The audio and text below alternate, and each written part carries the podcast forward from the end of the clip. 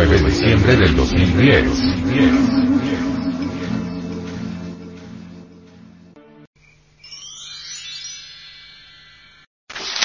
Introducción. Pacal. El venerable maestro, Samael Aumeor, sobre la sabiduría de Mesoamérica, dice.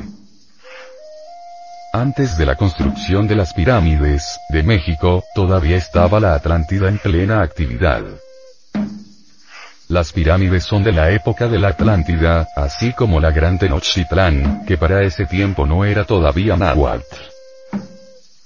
No es como creen los supercivilizados españoles que vinieron por aquí, que creían que eso sucedió en el año 1325 de nuestra era. La cultura del antiguo Tenochtitlán, como la cultura de las tierras sagradas del Mayat, etc. etc. Es de la época de la Atlántida, es de miles y miles de años atrás. Pues, ¿cómo se va a levantar una civilización, como creen estos itonsos, de la noche a la mañana, en el espacio de unos 100 o 200 años? Eso es absurdo. No. Las pirámides del antiguo México son anteriores a las de Egipto. Precisamente, durante la época aquella en que existía la Atlántida, venían millares de peregrinaciones, unas hacia Yucatán, otras a las tierras del Mayab y otras a Teotihuacán, que eran lugares de peregrinación. Otro lugar era Egipto. A veces salían las peregrinaciones para Egipto y otras veces salían para México.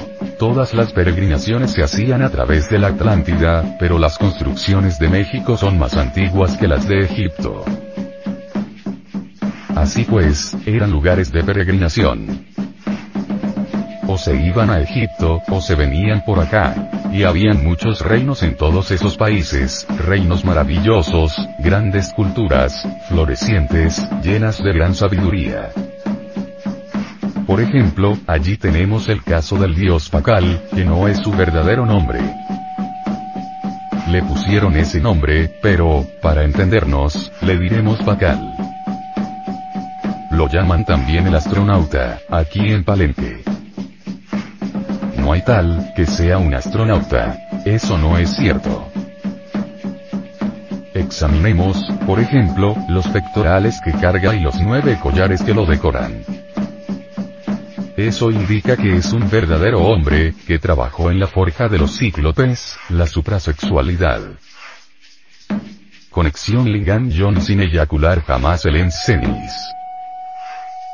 Tres collares tiene en la garganta, lo que revela o indica que logró cristalizar, en sí mismo, las tres fuerzas superiores de la naturaleza y del cosmos santo afirmar, el santo negar y el santo conciliar, es decir, Padre, Hijo y Espíritu Santo. Luego tiene diez anillos, en cada dedo, un anillo, lo que va indicando, perfectamente, que logró totalmente autorrealizarse íntimamente, logró cristalizar a los diez sepirotes de la Cábala, Keter. Padre. Choma. Hijo. Vilá. Espíritu Santo. Chesed. El íntimo. Jeburá. Budi el alma divina, Tiferet, alma humana, Nexach, mental, Hor, astral, Yesol, vital, Malchut, cuerpo físico, logrados en la plena autorrealización íntima. En cuanto a una esfera que cargaba en la mano derecha y al cubo que cargaba en la mano izquierda, este último representa, claramente, que poseía la piedra cúbica, o sea, la piedra filosofal. Y la esfera es la perfección. Tenía pleno derecho a usar ya la esfera. Porque téngase en cuenta que nosotros usamos aquí la cruz, como instrumento de cristificación, de autorrealización, de eliminación, etcétera, etcétera, etcétera. Pero cuando uno ha conseguido ya todo eso, cuando ya es un autorrealizado perfecto, entonces gana el derecho a usar la esfera, porque ya está hecha, la hizo. La cruz es el instrumento, pero cuando ya uno se ha autorrealizado totalmente, carga la esfera. Este dios Pacal, así lo llamamos, porque ese es el nombre convencional que le pusieron, pues carga la esfera. Luego, la entrada al sepulcro está sellada con una piedra triangular, y de día y de noche. Para recordarnos al santo Triamancicano, a un hombre que cristalizó, en sí mismo, las tres fuerzas primarias de la naturaleza y del cosmos. A un hombre perfecto. Hay que bajar, ¿a dónde está el sepulcro? Esto nos está diciendo que para poder subir, uno tiene primero que bajar. La tapa sepulcral. Muchos, examinando esa tapa, pensaron que se trataba de un astronauta. No es eso exacto. Sí, no negamos que hay signaturas de Marte. Eso no lo negamos. No negamos que es un iniciado del ocultismo marciano. Lo acepto, es correcto. Pero una cosa es eso, y otra cosa es que él haya sido un marciano, o habitante de otro planeta. Eso no es cierto. La cruz de caña de maíz, que aparece sobre la piedra, habla claro. Ya sabemos que el maíz, el trigo y también el arroz, representan al mercurio de la filosofía secreta. Ese mercurio es el alma metálica del esperma sagrado, o en otros términos, hablando más exactamente, diríamos que representa a los gérmenes del hombre, a la simiente. De manera que es profundamente significativa. Se adoró, se rindió mucho culto al maíz, entre los antiguos náhuatl, mayas, toltecas, zapotecas, etc porque representa nada menos que a la simiente, y hablando en forma más trascendental, diríamos, representa al alma metálica del esperma, producto de las transformaciones del esperma sagrado Wexioyari. Entonces, como allí está la realización del hombre, pues había que rendirle el culto debido.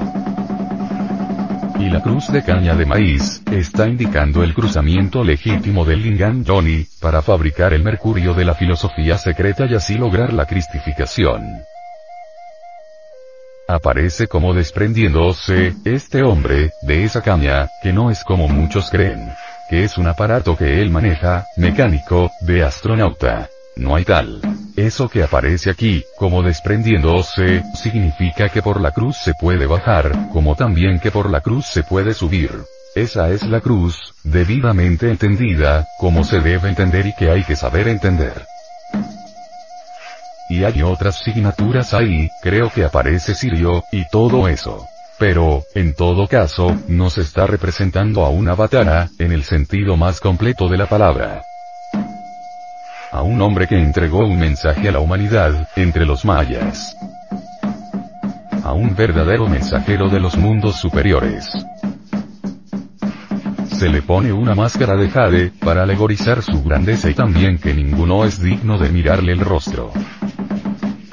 La máscara, claro, se ha ido dañando a través del tiempo, pero la han restaurado, a la máscara de Jade. Lamenta mucho la gente de Palenque, que estos señores aquí, de la ciencia oficial, hubieran ido a saquear el sepulcro. Y aún más todavía, que se hayan llevado el cráneo. Se ha exigido o se exigió, al presidente de la República de México, la devolución del cráneo no han querido devolverlo, y es una lástima, una verdadera lástima.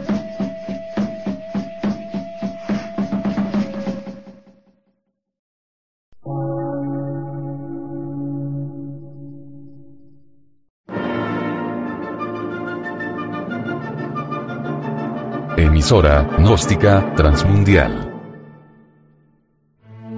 Por una nueva civilización y una nueva cultura, sobre la faz de la Tierra.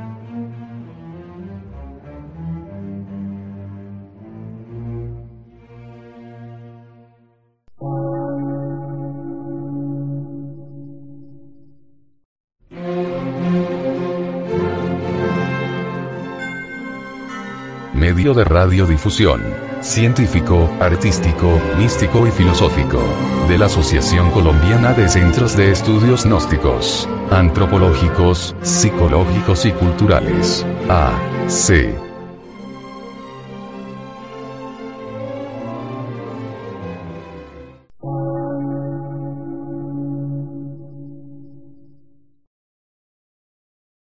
Lectura en movimiento. Difusión sin fronteras.